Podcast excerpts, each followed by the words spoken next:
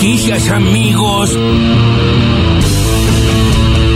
Matías Tombolini, eh, que es el secretario de Comercio. Entendemos que este es el programa más importante que la Argentina tiene. Esto supone tomar eh, un curso de acción concreta que eh, de algún modo es eh, la hoja de ruta que planteó el ministro Massa el mismo día que asumió. La idea de congelar, la idea de... Bueno, yo no, no, no creo en eso, creo en que precios cuidados tiene que ser un- el espíritu de Costa, de Augusto Costa de, de 2014, funcionar como precios de referencia. En una economía como la Argentina el congelamiento ya lo probamos y no funcionó. Y a mí también me encantaría aceptarme y decir, congelen los precios. Y la verdad que prefiero mirar el plan de importaciones y, y acordar un conjunto de precios de referencia y tratar de, de recorrer un camino diferente. de un grupo de pícaros.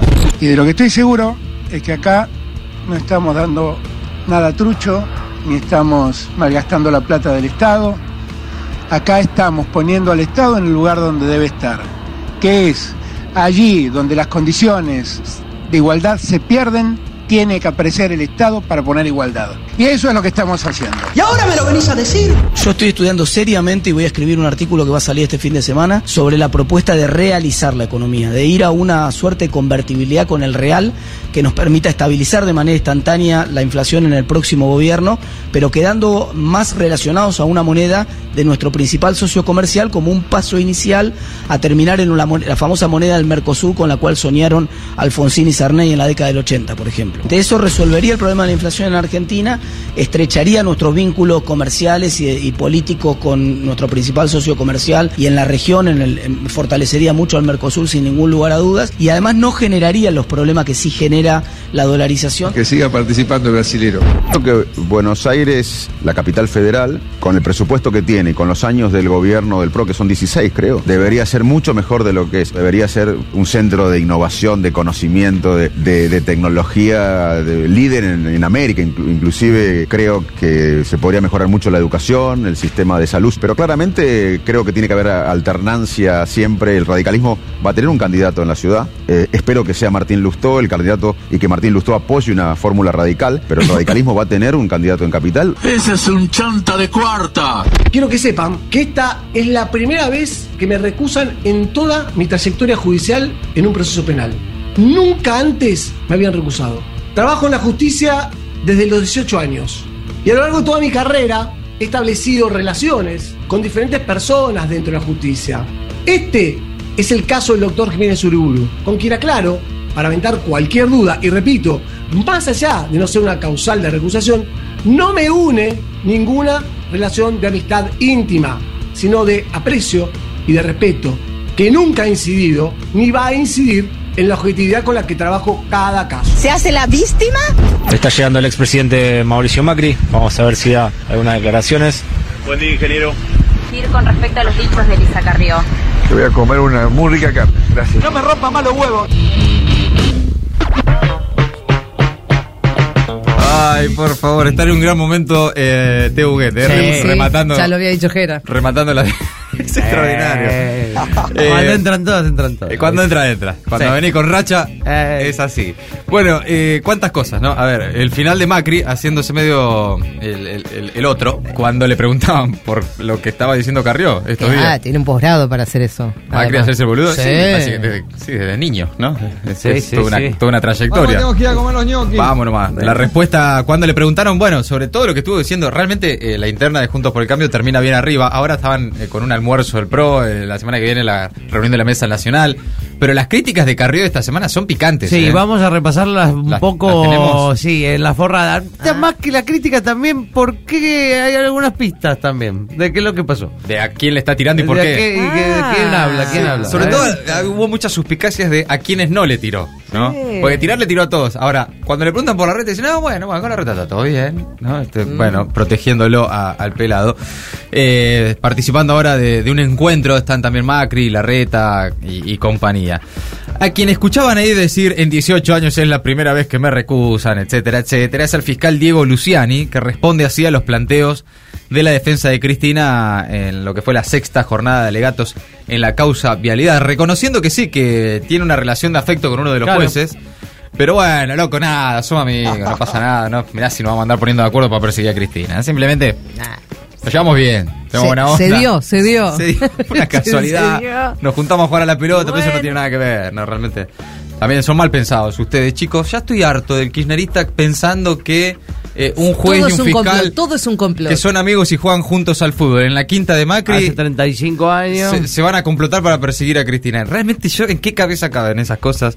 Amigo nuestro. Claro. Eh, sí. bueno. Facundo Manes en C5N. Martín Tetaz propuso eh, realizar la economía, que es básicamente atar el peso argentino a la moneda brasileña. Ya entraron en una etapa de eh, Ah, propuestas realizar, tipo. realizar de, de hacer de real, real, claro, real, de la moneda. Ah, ya es medio una tómbola el tema de propuestas económicas de la Ah, oposición. ese es otro Tombolini. Eh, es- ese Ah. es Tombolini que salió acá esta mañana, pero no, no me refiero a eso, sino que agarran, sacan, sacan de Sí, sí, sí. una bolilla y dice, bueno, vamos. Bueno, al Yuan. Ahora queremos estar atados al Yuan. Es espectacular. Eh, escuchábamos también al presidente Alberto Fernández, que entregó la pensión no contributiva número 200.000.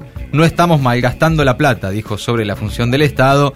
También Tombolini, que habló esta mañana en el Destape Radio. Todo eso entre las voces destacadas del día. Ahora las noticias en maldita suerte.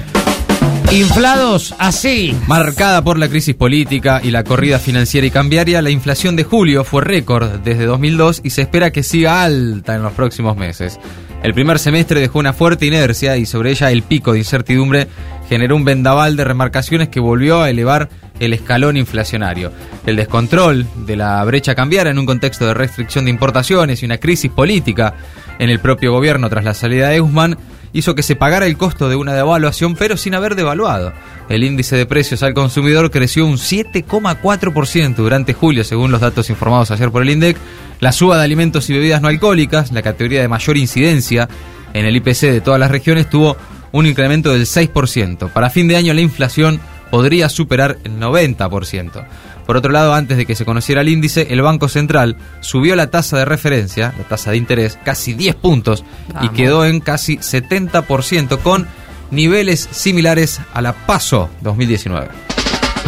A ver esos verdes. Reuniones clave de masa con el agro, la CGT y la UIA mientras anuncian beneficios a las petroleras. Mientras la CGT y la Unión Industrial Argentina esperan las coordenadas de la reunión para discutir de precios y salarios, se hablaba de la posibilidad de que este viernes el ministro de Economía, Sergio Massa, se encontrara finalmente con la mesa de enlace eh, en una reunión clave en la estrategia de fortalecimiento de las reservas del Banco Central.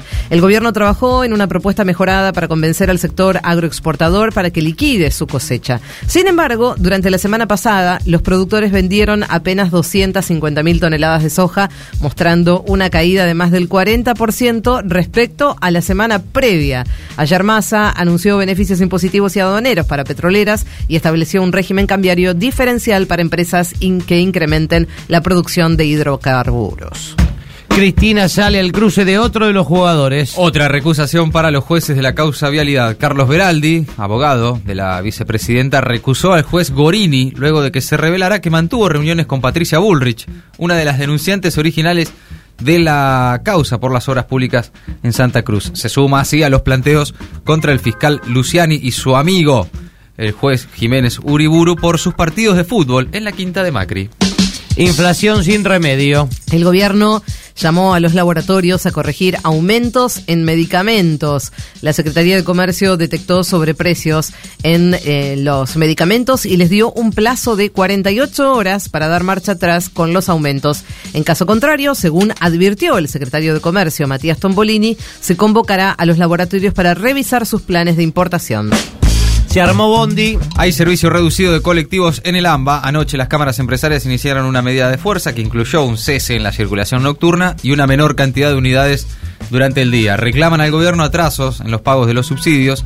Ahí el Ministerio de Transporte informó que mientras negocia pondrá controles en las calles para garantizar una frecuencia mínima. Las empresas amenazan con continuar la medida por los próximos días y hacer un paro total, un lockout total el lunes. El fuego no para. Continúan los incendios en las islas del delta del río Paraná. Hay cinco focos activos según el reporte del Servicio Nacional de Manejo del Fuego. En la provincia de Buenos Aires se registran activos los incendios en Varadero y en la zona de Zárate. Está contenido el foco en San Pedro y extinguido el que amenazaba a la ciudad de Rosario. El Ministerio de Ambiente de la Nación amplió la denuncia ante el juzgado de Entre Ríos esta semana con imágenes georreferenciadas donde se puede ver que los incendios comenzaron de forma intencional. Entre Ríos todavía no habilitó el catastro a la Fiscalía para que avance con la investigación. Se estima que en los últimos dos años se quemaron más de un millón de hectáreas en las islas del delta del Paraná. Maldita suerte. Agregamos una hora porque nos quedaban un montón de boludeces afuera.